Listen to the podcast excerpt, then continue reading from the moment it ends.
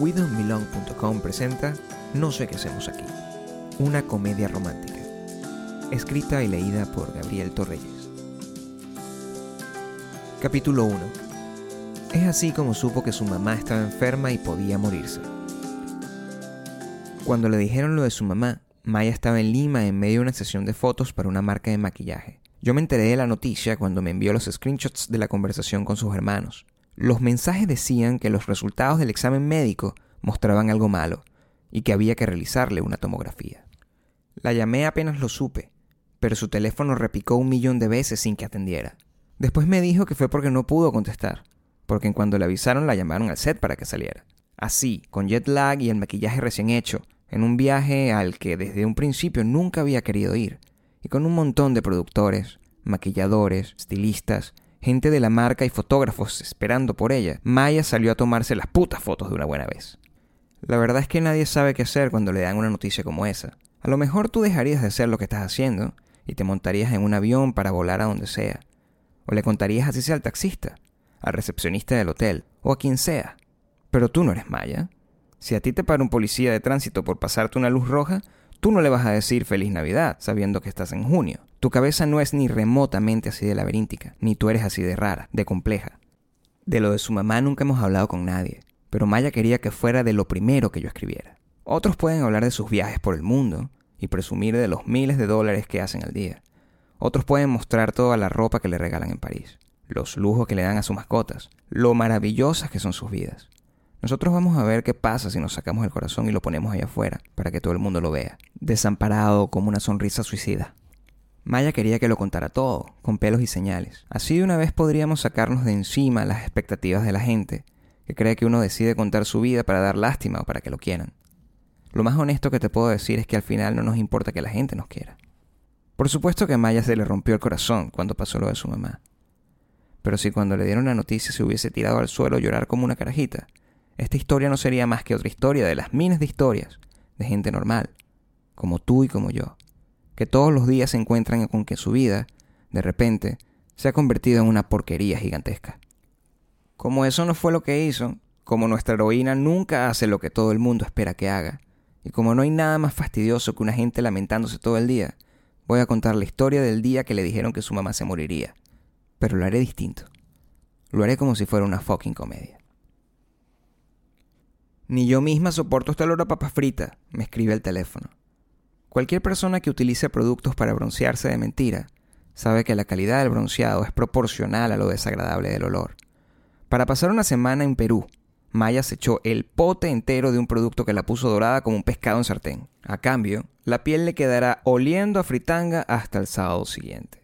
Saber que permanecería sentada por ocho horas y media en un vuelo directo desde Los Ángeles hasta Lima, y que todo el mundo a su alrededor podría darse cuenta de que el olor viene de ella, tiene a Maya a punto de tomar la decisión de esconderse en el baño por el resto de su vida, o al menos hasta que el avión que debe abordar se canse de llamarla y finalmente se fuera. Desde diciembre del 2007, cuando terminamos por cinco minutos y pasamos Navidad y Año Nuevo separados, Maya y yo no hemos estado más de 48 horas en lugares distintos. Ahora está por irse una semana entera para ser portada del catálogo de una de las marcas de maquillaje más grandes de Latinoamérica, y ella, con un pie en el avión y yo otro en la nevera, comprendemos que la extensión de nuestra tragedia es no saber cómo va a funcionar este cataclismo en nuestra rutina.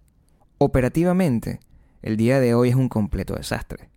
Durante años yo he sido el que se ocupa de la logística de todas las cosas que necesitan planificación eficaz, como conseguir boletos de avión o pagar las cuentas. Ella es la que se ocupa de que yo logre sobrevivir a los desafíos cotidianos que todos los días se presentan, y de que llegue vivo al día siguiente sin que me atropellen los carros, me queme con los hornos o me golpee con el filo de las puertas. Hay relaciones que evolucionan hasta que dos individuos se convierten en la misma persona. El engendro de la nuestra no es una persona, sino un monstruo con tentáculos horrendos que amalgama lo peor de dos bichos codependientes en una criatura única y enfermiza. Lo que somos es desagradable.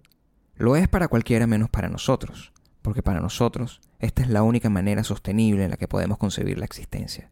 Para nosotros, Repugnante de verdad sería que terminemos a demasiados metros de distancia el uno del otro, y por demasiado tiempo. Porque así como tu laptop sin wifi es un pisapapeles plateado, nosotros dos sin el otro somos un par de fiambres que no servimos para nada, apenas notamos nuestras ausencias. Que Maya se vaya para Lima por tantos días es cortar a meses por la mitad con una motosierra. Lo más probable es que al regresar, Maya me encuentre muerto en el piso de la sala, o en un escenario más optimista, que me consiga parado como un perro frente a la puerta. Yo estaría usando la misma ropa que tenía cuando ella se fue, y estaría catatónico e inmóvil después de haber pasado días investigando la ubicación del jabón y el control del televisor, que jamás me di cuenta de que siempre estuvieron a la vista en una gaveta abierta. Pero ese no es ni de lejos nuestro principal problema. Sí lo es que no sabemos si Maya podrá irse siquiera. Todos los procesos concatenados a que tome un vuelo internacional sin mí son un desafío de sobrevivencia espiritual inquebrantable, mucho más para una montuna funcional como ella. Hay aspectos agravantes, por supuesto. Nuestra cuenta conjunta, la única que nos queda luego de haber perdido todas las demás, solo tiene 66 dólares y 35 centavos. Todo el mundo nos debe dinero, como siempre, pero no nos lo pagan hasta el viernes. Y acabamos de invertir todos nuestros ahorros en sacar de Venezuela a su sobrino, su hermana, dos de sus hermanos varones y su mamá. Fue una decisión polémica. Hace meses que su mamá tiene un sangrado del que ningún doctor ha sido capaz de dar un diagnóstico coherente. Y estamos esperando el resultado de un montón de exámenes que nos van a mandar. Cuando al laboratorio de punto fijo le dé la gana, literalmente. A la mamá de Maya la obligamos a dejar todo lo que conoce, a su otro hijo varón, a sus hermanos, a sus otros tres nietos, y la forzamos a comenzar de cero con más de 60 años en la Ciudad de México, porque es un lugar que alguna vez nos imaginamos que a lo mejor le podría gustar. Cada quien se inventa su propia coartada, y si no se pregunta mucho, capaz nadie se da cuenta. La nuestra es que alguna vez la escuchamos decir que le gustaría conocer a Marco Antonio Solís, y uno quiere creer, como para no sentirse tan mal con uno mismo, que puede que olvide todo lo que le duele y extraña tanto, y que la decisión que tomamos en contra de su voluntad tal vez no sea una decisión tan hija de puta, si de repente un día eso de conocer a su Buki favorito llegase a ser verdad.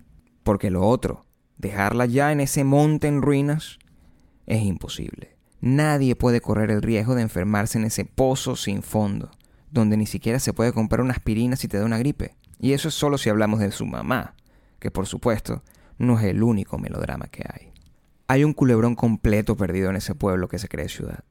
Y Maya está tan pero tan lejos que ni siquiera entiende lo que quieren sus personajes solo infiere que avanzan hacia ningún lado y que todo el país corre con ellos hacia el mismo sitio. Los que pudieron ya se fueron y los que no se han ido todavía no saben si podrán algún día. Todos los que siguen y los que ya no estamos, estamos terriblemente cansados. Nadie se va para querer seguir sabiendo, pero uno sigue porque ha dejado demasiadas cosas atrás que no se ha podido llevar. El día que uno puede empacar lo que se le quedó, lo hace. Nunca es suficiente, sin embargo. Con todo el dinero que hicimos el año anterior, solo alcanzó para sacar a cinco. A Maya le quedan como seis más y a mí solo me queda una, pero que vale por 50. Y no es que uno quiera a unos más que a otros, es que hay situaciones ideales y realidades urgentes. Y hay gente como su papá o mi mamá, que además, encima, es gente necia. De cualquier forma, nunca se puede sacar a todo el mundo. Y de eso hay suficiente evidencia. Comienzas con la familia cercana, y luego le vas agregando un alcance concéntrico y paulatino que cada vez se hace más difícil de abarcar, hasta que te das cuenta de que por más que lo intentes, no puedes salvarlos a todos. Siempre vas a dejar a alguien detrás. Si no es una prima, es a tus amigos de toda la vida. Y si no es a tu familia, es al señor que te vendía las empanadas de la esquina, al que también, coño, tú sabes, le tienes cariño. La gente que quieres es un cien pies infinito, ni siquiera ganando miles de dólares al mes, o metiendo las patas en el sueño americano, se puede conseguir lo imposible. No puedes meterlos a todos en una maleta, porque no hay maleta lo suficientemente grande para el tamaño de tus afectos. Cuando te dan una buena noticia, cuando pones el culo en la arena de la playa para ver el atardecer, cuando te nominan para un premio, cuando subas a internet una foto sonriendo, cuando estás sola, cuando estás acompañada, cuando estás en el baño, cuando estás en la cama, cuando estás en el aeropuerto a punto de viajar a cualquier lugar, la certeza de que hay gente a la que quieres y que ni siquiera cuando se muera vas a volver a ver, te asesina. Y para rematar, cada vez que alguien se sienta a tu lado, lo primero que hace es preguntarse, primero sin estar muy seguro y luego completamente convencido, ¿de dónde coño viene ese irritante olor a papa frita que lo está volviendo loco? Pocas cosas son más engañosas que la ubicación de los asientos de los aviones. Si las aerolíneas fueran honestas al proporcionar esa información, los pasajeros podríamos asumir con responsabilidad nuestros errores al escoger los nuestros. Pero las aerolíneas y todos los hijos de putas que trabajan en ellas son unos sociópatas. Maya chequea sus maletas y nota que a pesar de haber solicitado volar en salida de emergencia, la han puesto en un puesto de pasillo. Al hacer la reservación, le habían dado la opción de viajar en primera, en otra aerolínea, pero cambiarse de avión en madrugada, con sueño y con riesgo de perderse el vuelo de conexión, era más aterrador que un asiento en económica, al menos para ella. Cuando reclama y pide que la pongan en el asiento correcto, los del mostrador la escuchan con paciencia y prometen hablar con la persona que por error tiene su puesto, a ver si quiere intercambiar con ella. Maya igual está molesta, pero se siente satisfecha. Ha hecho la única cosa que ella siempre ha preferido no hacer por miedo a las consecuencias. Maya, por principios, Nunca antes en la vida se había atrevido a reclamarle a alguien que tenga cualquier tipo de poder sobre ella. Se aleja del mostrador y compra una almohadita con 20 dólares en efectivo que se encuentra en el bolsillo. Llama a su mamá a México y luego a mí, para hacer tiempo. Regresa al mostrador de la aerolínea. Le informan que han hablado con la persona que tenía su asiento y que han logrado hacer el cambio. Por supuesto, tanto ella como yo, cuando me cuenta, estamos felices de haber hecho funcionar el sistema en medio de tanta mala suerte. Reclamar es de valientes, porque nunca sabes si tendrás justicia. También de idiotas, que corren ese riesgo. Entrando al avión, Maya me escribe para avisarme que se está quedando sin batería. Cuando pasa por primera clase, se pregunta por qué simplemente no pudieron ponerla a viajar en uno de esos asientos cómodos y gigantes, sin tener que hacer ninguna transferencia. ¿Qué tan pichirre se puede ser para no pagar un pasaje de primera clase sin escalas? Si no te están pagando por tomarte unas fotos para vender sus coloretes, digo yo, pero no me contesta. Atraviesa el umbral que separa primera clase de económica y busca su puesto. Se queda mirando el número del asiento, luego su pase de abordar, y luego mira a los lados. Hay un error, algo está mal. Maya está segura de que está atrapada en un episodio de la dimensión desconocida que nunca salió al aire. Esto no es correcto. El asiento por el que montó un escándalo en el mostrador de la aerolínea es una aberración de diseño consiste en una suerte de mini cabina claustrofóbica donde ni siquiera ella, que mide un metro cincuenta y cinco centímetros, puede estirar las piernas por completo. Con la gente detrás presionándola para que se quite o se siente, Maya termina embutida como puede en ese calabozo volador. Y luego se da cuenta, además, de que no tiene una pantalla de video para mantener la cordura por las siguientes ocho horas y media. Lo único que tiene delante es una pared y un bulto mutante de plástico con forma de rueda que sale del suelo. El bulto le quita al menos el 40% del espacio extra que se supone que debería tener. La rodea una luz morada que no sabe dónde apagar, y cada vez que intenta rogarle a las aeromosas que por favor le digan cómo, o al menos por compasión, la maten de un palazo en la cabeza, éstas la ignoran por completo. Están felices de darle su merecido. Así nunca más le quedan ganas de reclamar. Ahora tendrá que meterse por más de ocho horas en ese microinfierno aeronáutico, hasta que la falta de espacio le machaque toda esperanza que le quede con firmeza. El tipo que aceptó hacer el cambio de asiento le pasa por el lado. Es un catiri de casi dos metros con un sombrero de explorador. Lo más seguro es que se vaya a comer hongos en Cusco. Si lo hubiese tocado quedarse ahí, habría terminado por cortarse el cuello con los cuchillos de plástico que vienen con la cena. Pero fue inteligente y al ver la oportunidad no lo pensó dos veces para tomar su asiento de pasillo unas filas más atrás, donde ahora Maya lo mira sentarse y estirar satisfecho las piernas. Mientras tanto, con la rodilla derecha estripada al fuselaje y el lado izquierdo tomado por completo por un hijo de puta que no huele a papa frita sino a pupú, Maya empieza a escribirme al teléfono diciéndome que lo primero que hará cuando regrese será matarme. Sin embargo, no logra completar la amenaza, porque se queda sin pila y cuando le pregunta a la aeromoza dónde cargar, ésta hace contacto visual, pero a propósito no le contesta. Solo la mira como diciendo, te vas a tener que quedar ahí sin películas, ni espacio, ni jueguitos por ocho horas, maldita. El avión comienza a moverse, y Maya considera seriamente esperar a que estén en el aire para abrir la salida de emergencia y matarlos a todos en venganza por la tortura que está viviendo.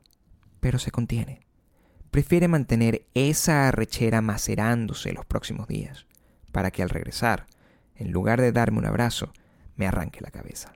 Mientras tanto, en Los Ángeles yo tengo mis propios problemas, porque de acuerdo a mis cálculos, En un par de semanas, si acaso tres, estaremos coqueteando con la indigencia. Días atrás, sentados en el aeropuerto de Ciudad de México, después de gastar todo nuestro dinero mudando a la mitad de nuestra familia desde Venezuela, Maya y yo tuvimos una seria conversación sobre nuestro futuro. Habíamos decidido que ya no seguiríamos haciendo lo que estábamos haciendo, que era básicamente algo que desde el principio nunca habíamos querido hacer. Ella no haría más videos sobre cómo escoger la ropa según tu puto tipo de cuerpo, y yo no seguiría creando cosas para que alguien más se hiciera millonario. Regresaríamos a nuestra casa en Los Ángeles y mandaríamos todo a la mierda. En el escritorio tengo aviso de corte para la electricidad, el gas, el internet y el teléfono. La nevera no tiene comida, solo mostazo y vinagre. Y no sabemos de dónde vamos a sacar lo que hace falta para pagar la renta. Pero habíamos hecho el compromiso de que este año teníamos que terminar de hacer lo que habíamos venido a hacer cuando nos vinimos aquí. Y cuando uno hace un compromiso así, uno lo cumple, pase lo que pase, a menos que alguien se muera. Por eso estoy en la computadora, porque mientras Maya está de viaje, se supone que debo escribir el guion de una idea increíble, la que sea. Sin embargo, estoy aquí y se supone que soy un tipo increíblemente talentoso, que cada vez que abro la boca en una reunión todo lo que digo se convierte en un programa de televisión increíble. Se supone que cuando conozco a productores y agentes y cabezas de estudio, todos quedan encantados con mis ideas.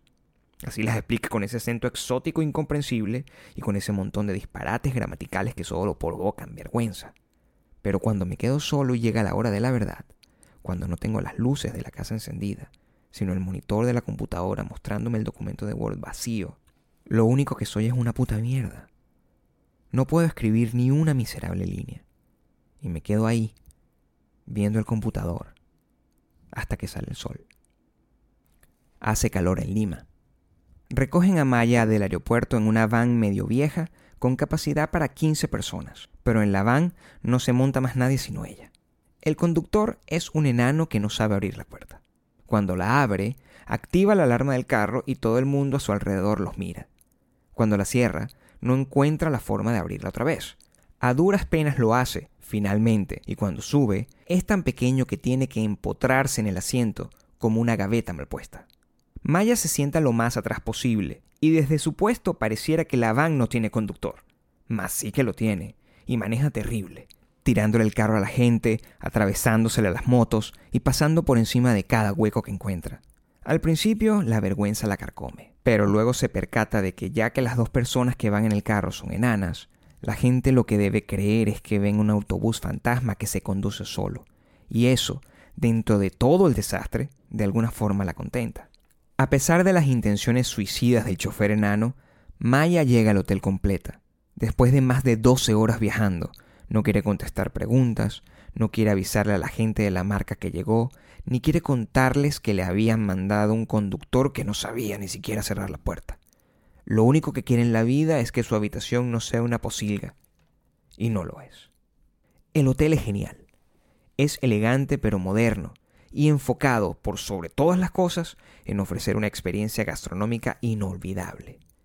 Lo mejor es que todas las comidas y bebidas están incluidas y desaprovechar eso teniendo un apetito tan voraz sería una vergüenza. Cuando me tocó convencer a Maya de hacer este viaje, esa fue definitivamente una carta que utilicé como argumento a mi favor. La comida peruana es su favorita.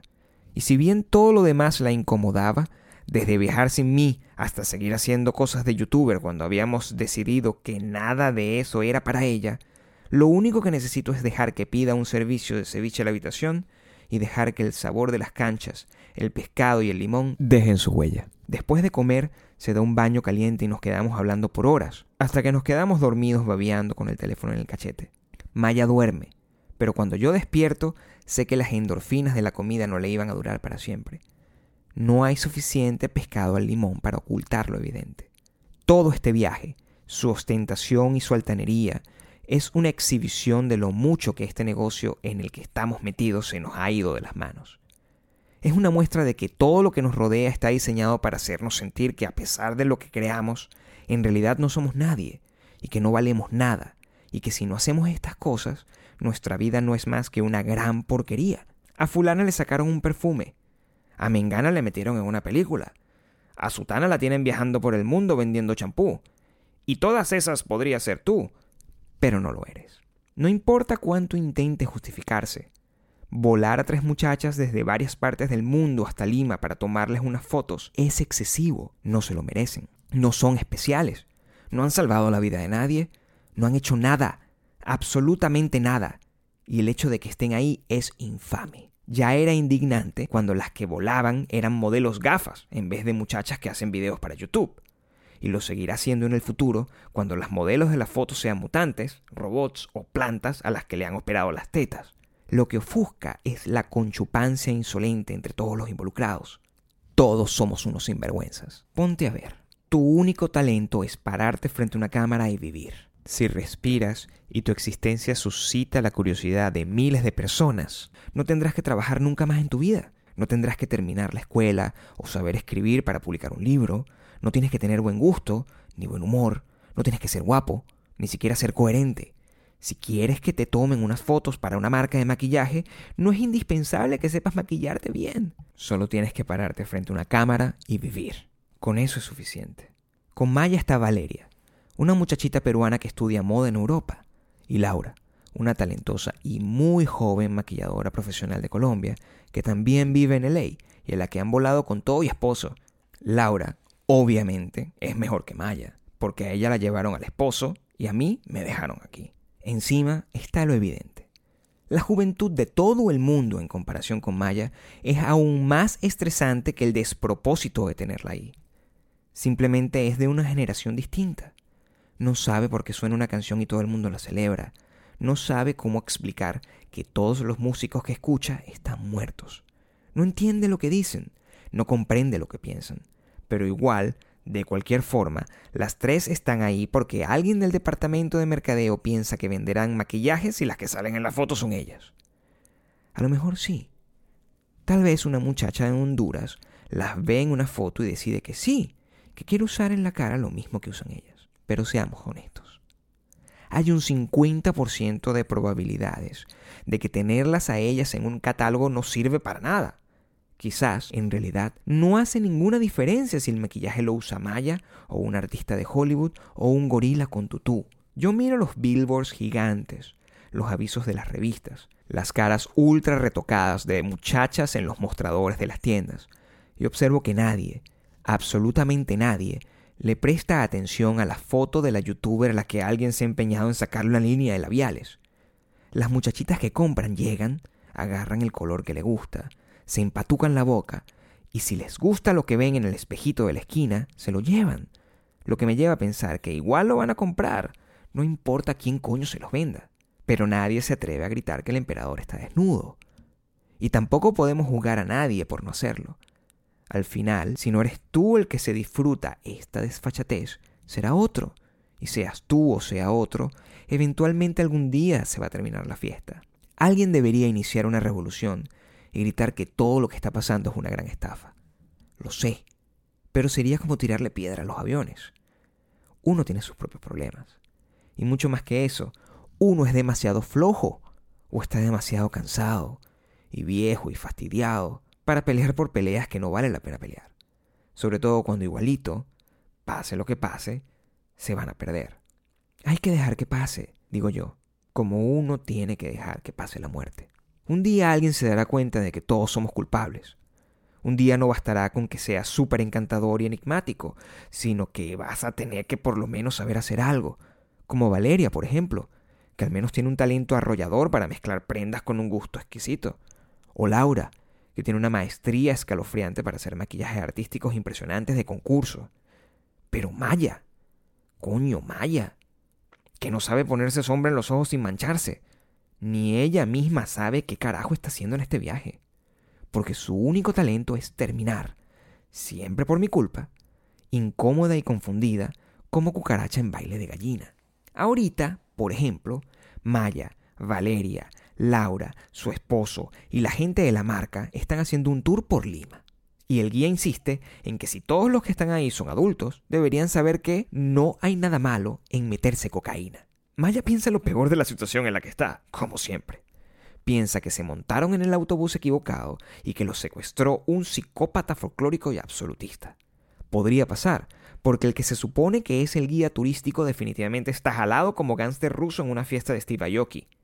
Si alguien le dice algo, lo insulta, y si alguien no dice nada, lo humilla. El autobús turístico no se detiene y nadie dice nada, pero todo el mundo en ese carro teme por su vida. Maya me escribe, aterrorizada, y me dice que la van a matar.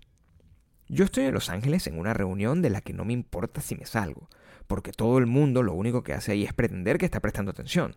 Así que me salgo al pasillo para llamarla, pero no me atiende. Por supuesto que me preocupo. Luego me escribe de nuevo explicándome que no me atendió antes porque si el supuesto guía de verdad los fuera a matar, no sería buena idea que contestara el teléfono con el delante y la escuchara contándome los detalles de su secuestro frente a toda la gente.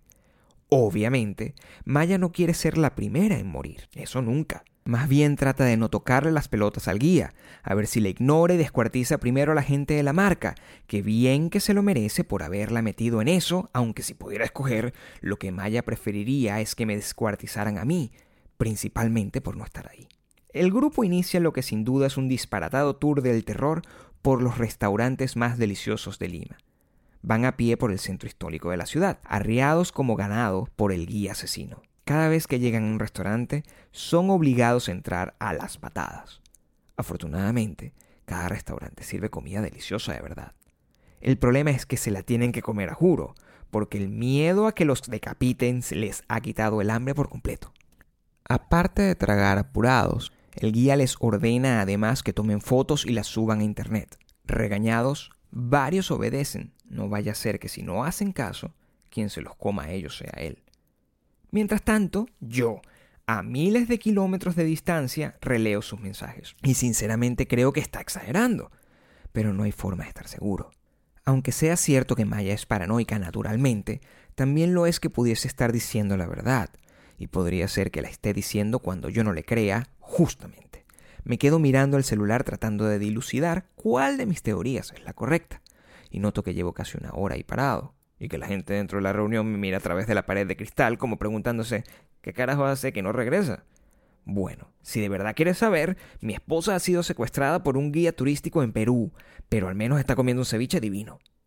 Milagrosamente, el día termina cuando el loco los devuelve a todos al hotel de una sola pieza. No saben si es porque comieron demasiado o porque todavía se están muriendo de miedo, pero a todos les duele la cabeza. Y apenas es lunes. Entre Lima y Los Ángeles hay tres horas de diferencia. Quiere decir que cuando Maya se está despertando, yo estoy embutido en mi rutina laboral de todos los días. A las 9 a.m., Maya todavía no sabe si las fotos son en interiores, en exteriores o a qué hora la van a pasar a buscar. No sabe si debe comer en el hotel o si habrá comida en el set. No sabe si la van a maquillar, como le dijeron la noche anterior, o si se va a tener que maquillar ella, como le dijeron en el correo que le mandaron esa misma mañana, contradiciendo al otro. No sabe nada de nada, y el día comienza a sentirse como que es mejor fingir estar enferma y quedarse en cama. Correos van y correos vienen, y el itinerario estricto sobre el cual había organizado su vida mentalmente conmigo la noche anterior ha vuelto a cambiar por completo por sexta vez. Tiene que arreglarse a los coñazos, porque parece que alguien se equivocó y la pauta que estaba prevista para una hora la pusieron temprano sin justificación alguna. Maya está de nuevo en un carro con otro chofer suicida, que al parecer corporativamente abundan. La única diferencia es que este no es enano, pero si hablamos de lo importante, la verdad es que maneja exactamente igual. Además, mientras lo hace, habla por teléfono, manda mensajes de texto y le tira el carro a los perros de la calle, a las viejitas y a toda la gente. Es un kamikaze multifacético. Maya diría algo, porque con cada frenazo se le detiene el corazón y está mareada pero ya está cansada de pelear. Piensa que sería mejor si el carro se estrellara. De esta forma, si la maldita sesión de fotos se cancela, nadie podría echarle la culpa a ella. La ciudad está fresca y nublada, pero para ella igual es una imagen borrosa, porque lo único que puede pensar es en que se está vomitando. Hay una buena noticia, sin embargo. En México, los hermanos de Maya ya tienen los documentos en regla, que han costado un montón de pesos más. Celebramos por mensajito, pero la alegría dura poco, porque las nubes se van, el calor aprieta, el carro no tiene aire acondicionado y nada de esto hace que el chofer suicida se contenga. Maya llega por fin al horno donde la tienen que arreglar, aturdida por el viaje. Al teléfono, además, le queda solo la mitad de la batería. Puede ser que el lugar inhóspito a donde la han traído esté tan lejos que la batería del celular se le gastó hablando conmigo sin que nos diéramos cuenta del tiempo. Maya y yo hablamos desde que comienza el día hasta que se acaba, y ningún celular del mundo aguanta ese nivel de codependencia. Pero lo más seguro es que su celular sea un chiste, como también es un chiste que nuestra vida sea una vida de mierda. A las 10 y 4 de la mañana llega a mi celular el screenshot de una conversación de WhatsApp de Maya y su hermano, Pedro Cando. A mamá le salió algo malo en los exámenes. Comunícate con Mayri, que es quien habló con el médico. Maya Ocando. Estoy atrapada en una sesión de fotos. Pedro Cando. Es urgente. A las 16 a.m. llega otro. Mayri Ocando. Hola, hermanita. Ya me llamó el doctor por los exámenes. Maya Ocando. ¿Y qué te dijo? Mayri Ocando. Es maligno en el cuello hacia el útero. Tiene que hacerse una tomografía a ver qué se debe hacer. A las 10.18 am llega otro screenshot. Maya Ocando. Pero dime exactamente qué te dijo. Mayri Ocando. Que tiene cáncer en el cuello y hacia el útero. La tomografía es para ver qué tan regado está y así ver si le ponen quimio y la operan o si la tienen que operar de una vez. Es 26 de abril de 2005. Estoy en una fiesta. Hay demasiada gente pasándome al lado. La música está muy alta y todo el mundo me grita algo cuando pasa. No entiendo lo que me dicen, pero igual les grito de vuelta. Enciendo un cigarro para no sentir que estoy ahí parado haciendo nada, y entonces, de la nada, siento que me dan unos golpecitos en la espalda. Volteo y lo que veo es una chama chiquitica que me dice, a pesar del escándalo, que el periódico donde escribo es una mierda. Me grita para que la escuche bien. Sé quién es, lo sé porque me pasé la semana entera asegurándome de que le dieran la invitación para esta fiesta. Es la cantante que se montó conmigo en el ascensor cuando fue a mi oficina para que le hicieran una entrevista. Ella cree que yo no tengo idea y que me está llegando de sorpresa, pero está equivocada. Igual me hago el loco. Me le quedo mirando, atorrante como soy, como si no me entero de nada, y me da risa lo fúrica que está. Pero trato de quedarme serio, porque creo que si digo algo me puede dar una coñaza con los puñitos minúsculos esos que tiene ella. Pasamos la noche entera hablando. Era un evento mío, así que estoy seguro de que todo el mundo estuvo buscándome. Sin embargo, no pudieron encontrarme. Apenas tuve un chance, la agarré de la mano para escondernos en un rincón detrás de la escalera, y nos quedamos ahí hasta que la discoteca comenzó a quedarse vacía, cuando la fiesta se acabó. Salimos y la calle está repleta de gente. Son las 3 de la mañana y nadie quiere irse a su casa. Cuando estoy a punto de pedir un taxi, pasa un amigo en un Volkswagen viejo y me dice que si quiero que nos lleve a algún lado. La chama chiquitica se encoge de hombros y abre la puerta del carrito ella misma. En el carro, la música está tan alta como en la fiesta. Estamos mareados. Ella tiene como cien mil vodkas encima y yo no puedo decir lo que tengo sin que me metan preso. Pero contra todo pronóstico, llegamos al bar, mi amigo me saca la lengua y arranca. No hay mucha más gente en la puerta. Compramos dos cervezas, el lugar es más oscuro, la música es distinta, no hay modelitos ni banqueros metiéndose cocaína. Todo el mundo huele a monte y a sudado, pero a nosotros no nos importa. Nos quedamos mirando en silencio un segundo, nos zampamos un trago de cerveza y la conversación es errática, compleja, intensa y fractal. Cada cosa que decimos es moralmente incorrecta, pero seguimos diciéndolas, porque cuando lo hacemos, el otro se parte de la risa. Son observaciones improvisadas, detalles de los que otra gente raramente se da cuenta. Todo lo malo del mundo, todo lo que la gente finge que no le importa o que no se da cuenta. Hablamos de las conspiraciones que nos acorralan y de las canciones que nos inundan. Somos paranoicos e ingeniosos. Somos humanos terribles. La gente no tiene una cita y dice las cosas que nosotros estamos diciendo. Te darían una cachetada. Se pararían de la mesa. Nada nos gusta. Nada nos contenta. Odiamos todo lo que tenemos. Somos una gente horrenda. Pero es extraño y fascinante. La chama chiquitica entiende todas mis referencias. No tengo que explicarle nada. No tengo que buscar ejemplos de cosas idiotas para que entienda. Somos dos niños diciendo insultos en un idioma inventado que nadie más comprende. Estamos jugando algo, pero no sabemos muy bien a qué. Solo sabemos que nos gusta. En algún momento alguno de los dos va a tener que irse a su casa, pero no ahora. Estamos en otro tren de pensamiento armando una cosa ahí hecha con su risa y sus cuentos, y la manera en la que se despeina cuando algo que escucha o alguien le pasa cerca le molesta. Y yo necesito dejar que me lleve a donde quiera llevarme y quedarme ahí, como un vampiro al que le fastidia que salga el sol. Ponen otra canción que nos gusta. Tenemos unos borrachos bailándonos al lado y el piso huele a vómito de punqueto. Estamos discutiendo algo. Creo que acaba de decirme que odia mi camisa. Es una camisa nueva azul turquesa que me compré especialmente para la fiesta. A mí me gusta. Le digo que quería verme decente, pero ella insiste en que me veo como un cantante de salsa. Le digo que no sabe nada de moda ni de nada, y me escupo un chorro de cerveza en la cara manchándome la camisa. Se me queda mirando sin decir nada, como esperando que me arreche, y se ríe, retándome a ver si me indigno y me voy. Pero me río con ella, y ahí, sin pensarlo mucho, la beso y se queda quieta. Nos vamos caminando hacia su casa que queda cerca. La chama chiquitica vive en una residencia donde comparte habitación con una maldita que no se baña.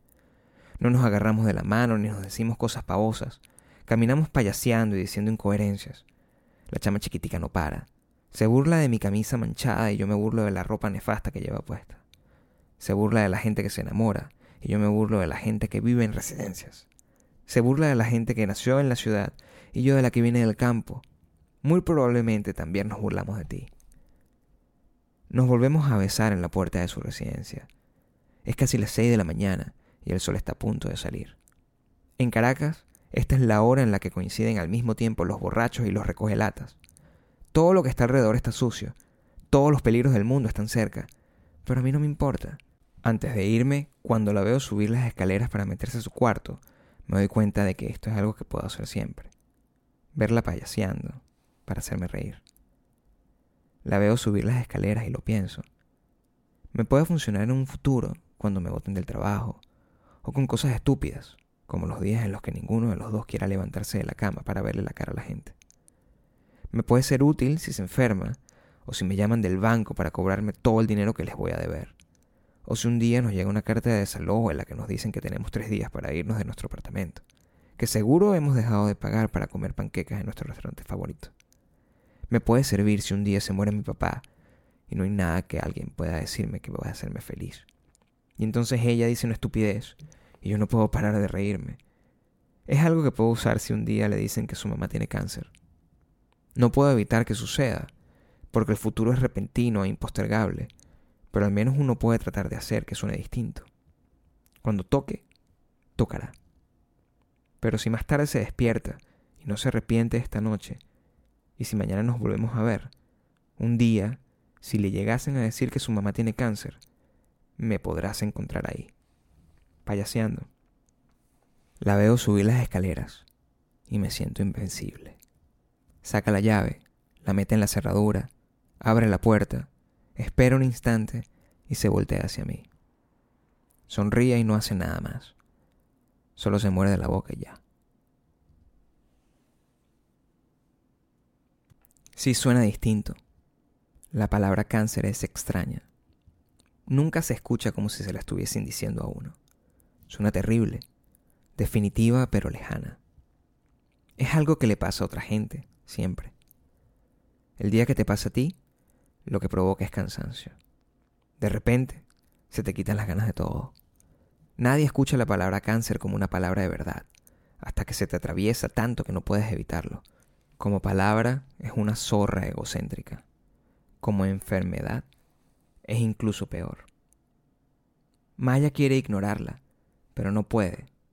Es como que se te rompa una tubería de repente e intentes tapar el hueco con las manos, para que no se te inunde la casa. Cuando te das cuenta, siempre tuviste los pies mojados. Maya, vestida, maquillada y lista para que le tomen la foto de portada, está jodida, porque no se pueden parar las desgracias. Pero si uno busca bien, entre los recibos médicos y las noches sin dormir, entre los aviones y los hospitales, siempre se puede encontrar la comedia que esconden todas las tragedias. Como nuestro video viral favorito de la vida, uno viejísimo llamado Afro Ninja. El video dura 19 segundos. Su protagonista es un muchacho con un afro y unos nunchacos. El muchacho está ahí para ejecutar una acrobacia. Lo que quiere Afro Ninja es dar una voltereta hacia atrás y caer parado. Cuando Afro Ninja lo intenta, la proeza sale mal y cae de boca, pegándose en la cara tremendo trancazo. Pero Afro Ninja no se rinde. A pesar de estar todavía aturdido por el estrépito de la caída, nuestro héroe intenta levantarse del suelo agitando sus nunchakus, como si no hubiese pasado nada, como si hubiese estado planificado siempre. Sin embargo, el golpe lo deja tan desconcertado que por más que pretenda ignorar su fracaso inevitable, Afroninja pierde el poco balance que le queda y cae definitivamente, llevándose por delante todo lo que se encuentra. Afroninja es el drama de la vida.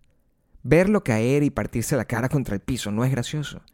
Gracioso es verlo tratar de levantarse y seguir adelante, aunque falle solemnemente. Desde que lo vemos aparecer en pantalla lo sabemos. Su arrogancia es tan grande y desproporcionada a su talento verdadero, que lo único que queremos es verlo intentar. Afroninja quiere lograr la pirueta como de lugar, incluso después de caerse de boca, porque cuando tu determinación es tan férrea, ni siquiera se te pasa por la cabeza renunciar. Cualquiera se habría quedado tumbado en el piso, pero entonces no tendríamos una historia que contar. Si me preguntas, estoy cansado de la gente a la que todo le sale bien porque esa gente no existe, solo nos miente. Prefiero mil veces a la Afroninja rompiéndose la cara y seguir adelante. Desde el principio tenemos la batalla perdida, con los sueños, con el puto cáncer, con la vida misma. Pero los héroes de verdad se rehusan a renunciar. Son como Afroninja, y como Maya, y como tú y como yo, que van tratando, intentando y fracasando hasta triunfar mientras nos reímos juntos de esta broma infinita. Maya regresa al hotel tarde en la noche. Unos meses después, cuando vemos las fotos, parece mentira que se las hayan tomado ese día. Está preciosa. Para mí es la más bonita de las tres, pero yo no soy imparcial. Solo soy honesto. Está agotada. Tiene todo el menú a su disposición, pero no tiene hambre. Me pasé el día hablando con los doctores y consiguiendo dinero. No tenemos ahorros ni seguro médico. Hablé con demasiada gente, más de la que hubiese querido, y aún así me las arreglé para ser lo más discreto posible.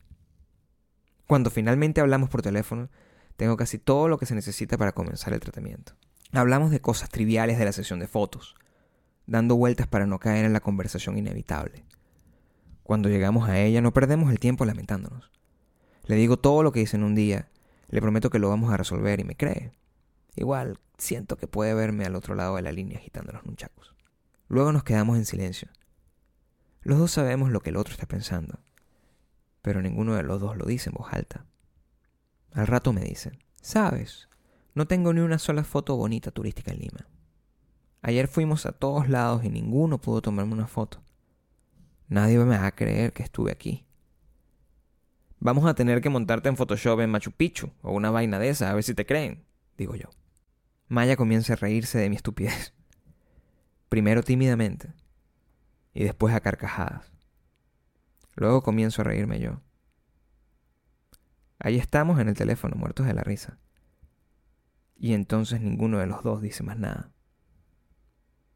No hace falta. Este fue el capítulo 1 de No sé qué hacemos aquí, una comedia romántica. No olvides suscribirte en iTunes y seguirnos en Spotify. No sé qué hacemos aquí es un libro y es una serie. Es las dos cosas y ninguna. Y puedes ver el siguiente episodio en www.wedonbelong.com.